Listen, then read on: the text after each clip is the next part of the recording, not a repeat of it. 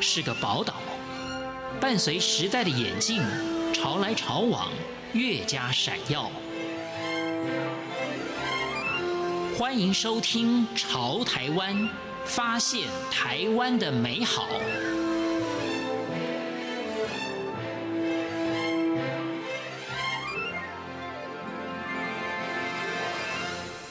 听众朋友，大家好，欢迎收听今天的《潮台湾》，我是贤琴。面对二十一世纪生活的变化，该培养孩子什么样的能力？阅读力绝对是其中之一。除了教育现场的老师外，也有不少人积极的推动校园深耕阅读。运作超过十五年的爱的书库，全台共有超过三百座。借阅的人次累计超过五千万。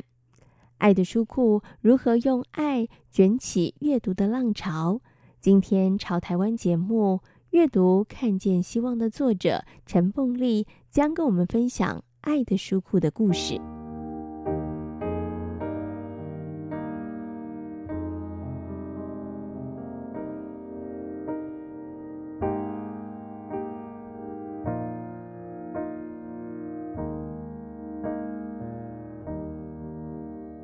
爱的书库成立于两千零五年，目前全台湾总共有超过三百座，而数量仍然在持续增加当中。图书总共有超过七十三万册。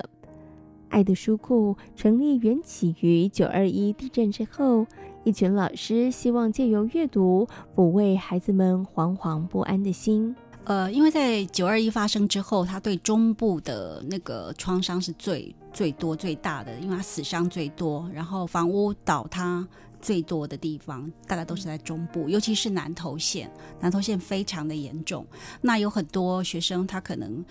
房子倒了，或者是有亲人受伤或过世，那很多都住在组合屋里面，那他们的心情都很浮动，所以呢，就有几位。很热心的老师，他们晚上会到组合屋的那个公共空间去帮这一群孩子看他们写功课，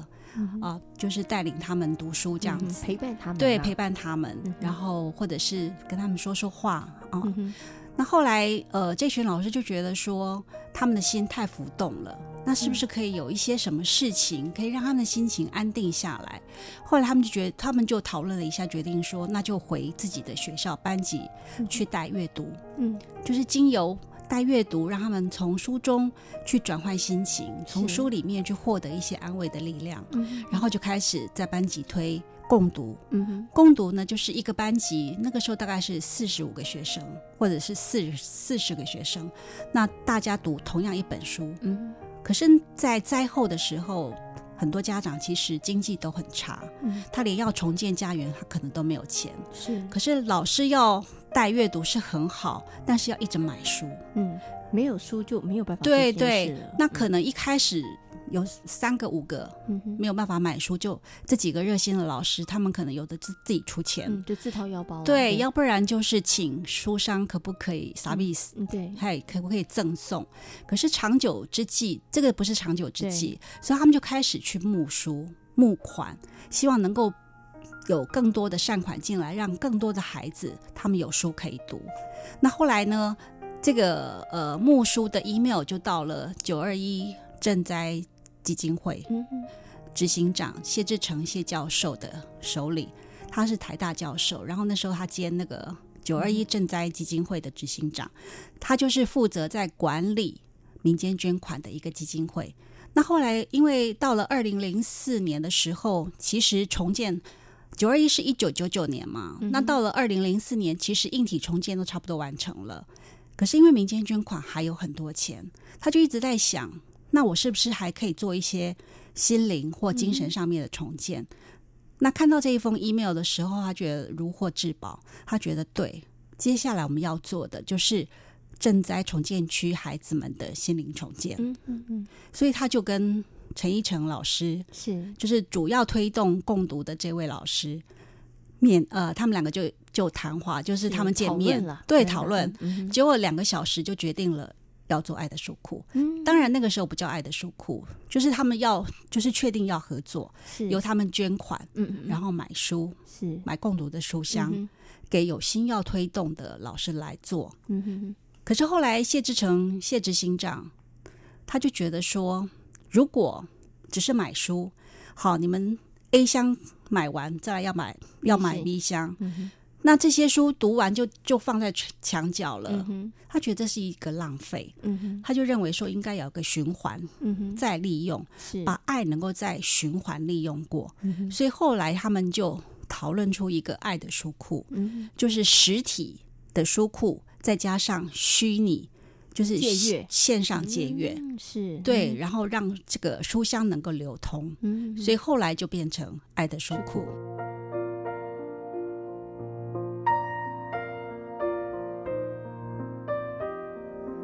在许多人默默奉献爱心、金钱和劳力下，爱的书库从一座到现在全台遍地开花。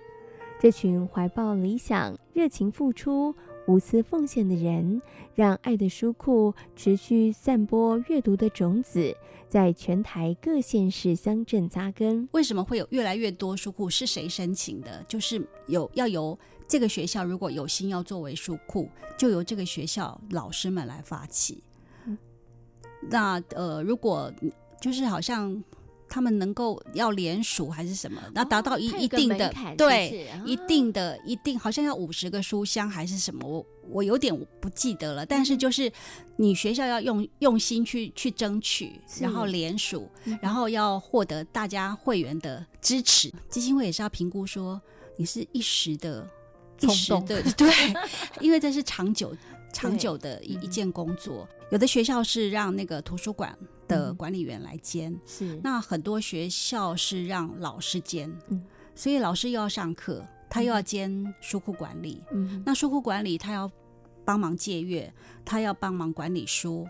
然后他还要看那个书有没有丢掉啊，就是他要做很多行政工作，另外。如果蓝色超人送书来了，他必须来清点。嗯，他要运走的时候，你一样要要跟他做好交接。所以，就这些都是额外的工作，包括书库的清洁工作，可能都要由老师自己负责。嗯，所以其实是蛮辛苦。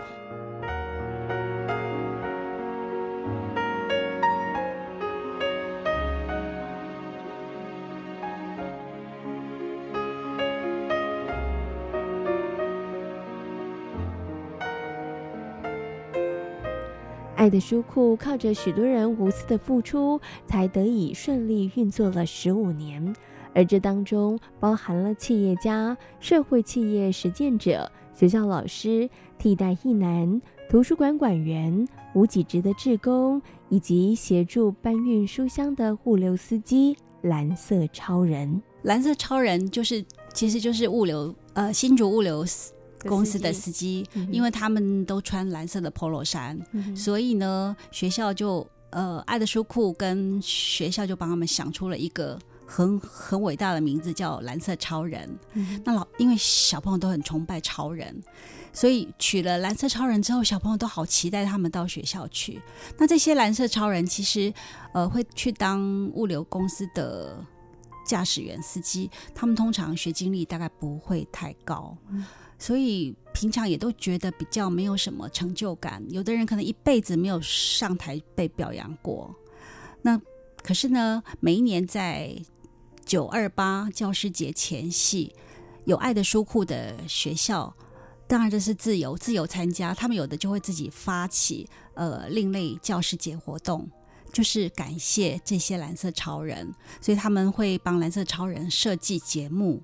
然后都是瞒着他们做的，比如说他们会知道下个礼拜三蓝色超人会来学校送书，他们就把那个另类教师节活动安排在下个礼拜三。嗯，然后呢，给他很多惊喜啊，比如说帮他按摩啊，送他送他卡片啊，或者是朗诵诗给他听啊，来呃或者唱歌给他听啊，呃这些司机们其实一开始都很腼腆，觉得很害羞，可是呢。呃，他说很多人其实回家以后都非常感动。那其中还有一个司机先生，刚好他是送书到他女儿的学校去，结果呢，他受到那种英雄般的对待，然后大家把他当当那个就是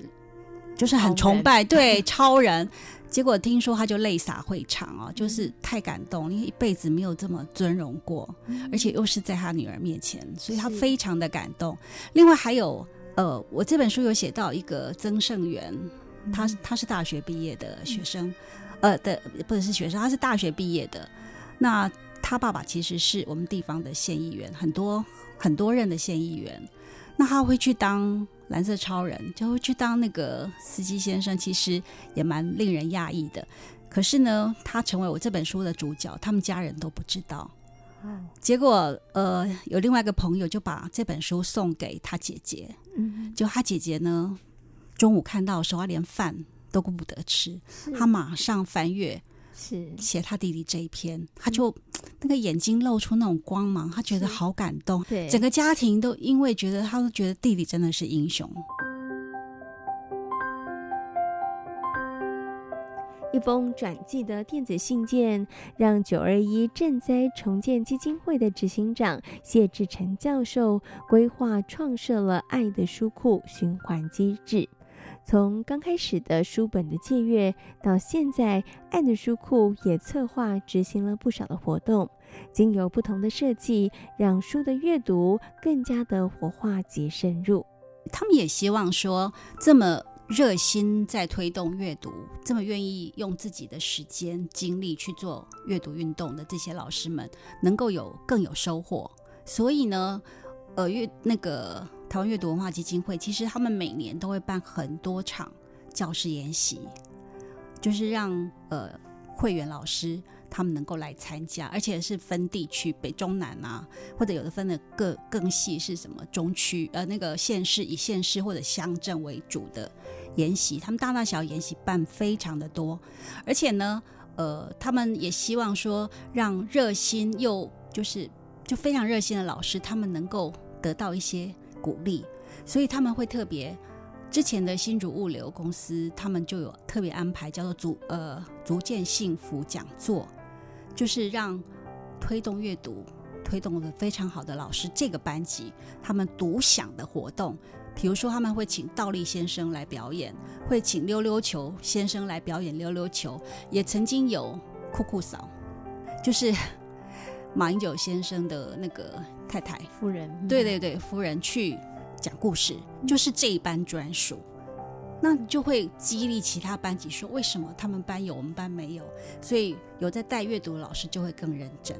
哦，所以他们会用各种不同方式。另外呢，还有呃，我想提的就是他们后来加了一个叫做物理范魔法，就是 FUN 哦，那是两位退休的。高中物理老师，一位是台中一中退休的老师，一位是虎尾高中退休老师。他们两个是大学的同学，那他们就是希望说能够把科普的种子带到偏乡去，所以他们就来寻求爱的书库的合作。可是因为爱的书库呢，只能买书，他不能赞助买器材。就是那些实验器实验的器材，所以后来是由新竹物流他们赞助经费，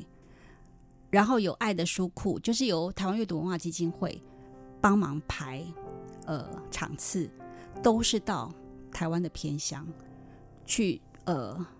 第一是讲书，像他们之前都是讲法拉第的故事，那现在也加入伽利略的故事，第一个小时是。讲故事就是介绍一本书，那后面两个小时呢，就是由苏老师来带物理实验。如果是呃法拉第，就是带跟法拉第有关的实验。那如果有加入伽利略，就是跟伽利略的一些呃定定理，就就跟他有关的一些实验这样子。那每每一个上过课的小朋友、大朋友都非常的开心。今天来到潮台湾，跟大家分享的是阅读看见希望的作者陈凤丽。感谢大家今天的收听，我们下回空中再会。